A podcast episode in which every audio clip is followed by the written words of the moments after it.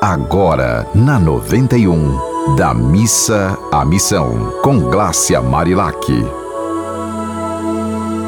Oi, minha gente! Mais um dia para a gente ir da missa à missão. Muita gente aí se preparando para o São Pedro, né? Para um momento de muita alegria, especialmente aqui na nossa cultura nordestina. E as chuvas caindo aí no sertão já diminuíram, né? Mas aqui na capital agora chegou o período de chuva e aqui na capital acaba provocando alguns alagamentos, algumas dificuldades. Mas a gente precisa sempre se pautar no seguinte: tudo que é infraestrutura pode ser resolvido, é mais uma questão de atitude, né? De atitude do, dos órgãos responsáveis, atitude também de nós não jogarmos lixos nos bueiros, nas lagoas, de cada um fazer sua parte para que as, a água possa literalmente fluir né, e correr para o mar.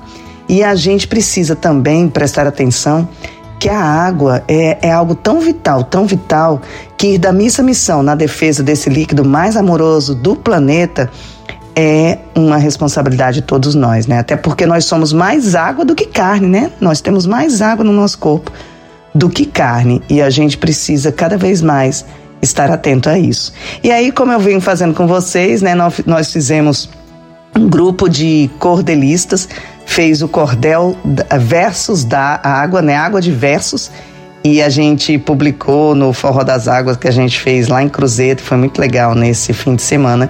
E eu vou continuar lendo aqui o poema para vocês.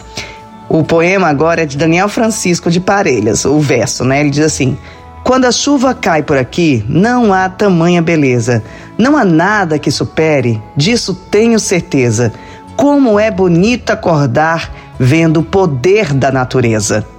E aí o Cláudio, professor Cláudio, que foi o responsável por reunir os cordelistas, escreveu assim: A melhor coisa da vida é tomar banho de chuva, sair correndo na rua e dançar com guarda-chuva, subir e descer ladeira e enrolar em cada curva. Muito lindinho, né? E o Ray Newton de Sivoca de Parelhas, aqui do Rio Grande do Norte, ele fez os seguintes versos. A água está se acabando, todos podem observar. Os açudes estão secando, desse jeito assim não dá. Vamos fazer uma corrente para isso tudo mudar. A senhora, dona de casa, o senhor que é meu patrão, não lave mais a calçada e muito menos seu portão. Feche bem sua torneira para não cairmos em sequidão. Agora peço a meu Deus, por favor, que nos ajude Mande chuva para nós, para encher o nosso açude. Pelo menos, tendo água, diminui o nosso grude. Uma figura, né? Eu adorei esse versinho. E aí, o último verso de Aurélio Viana, de Pedro Avelino, diz assim: No sertão que passei a amar, vi a chuva alegria trazer, vi a miséria sem ela chegar, vi o sertanejo se pôr a sofrer Vi a nuvem no céu brotar e, num instante, desaparecer. Vi o povo chorar quando a semente não vingava e de joelhos rezar quando o açude não sangrava, mas nunca vi a Deus pragrejar se o bom inverno não chegava. Montei cavalo, corri campo, de bica e de açude tomei banho. Também vi tudo desaparecer e não sobrar nenhum rebanho. Quando a chuva não molha o chão, da colheita só sobra tristeza e torrão. Vi cavalo, galo e até touro sorrir em dia de chuvarada. Se antes não dava valor à vida, agora não reclamo mais de nada.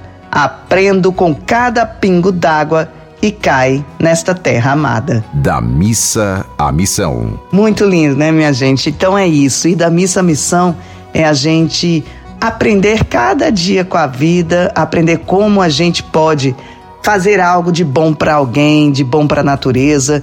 Todo dia a gente promove lixo, né? Todo dia a gente faz algo de ruim, infelizmente. E o que a gente pode fazer de bom? E da missa missão é refletir sobre isso e gerar a transformação que todos nós podemos promover nesse nosso planetinha. Um dia bem feliz, que você abra seu coração para ir cada vez mais da missa missão. Se quiser se conectar comigo, meu Instagram é o arroba Marilac. E continue nesta rádio do amor. Você ouviu Da Missa à Missão, com Glácia Marilac.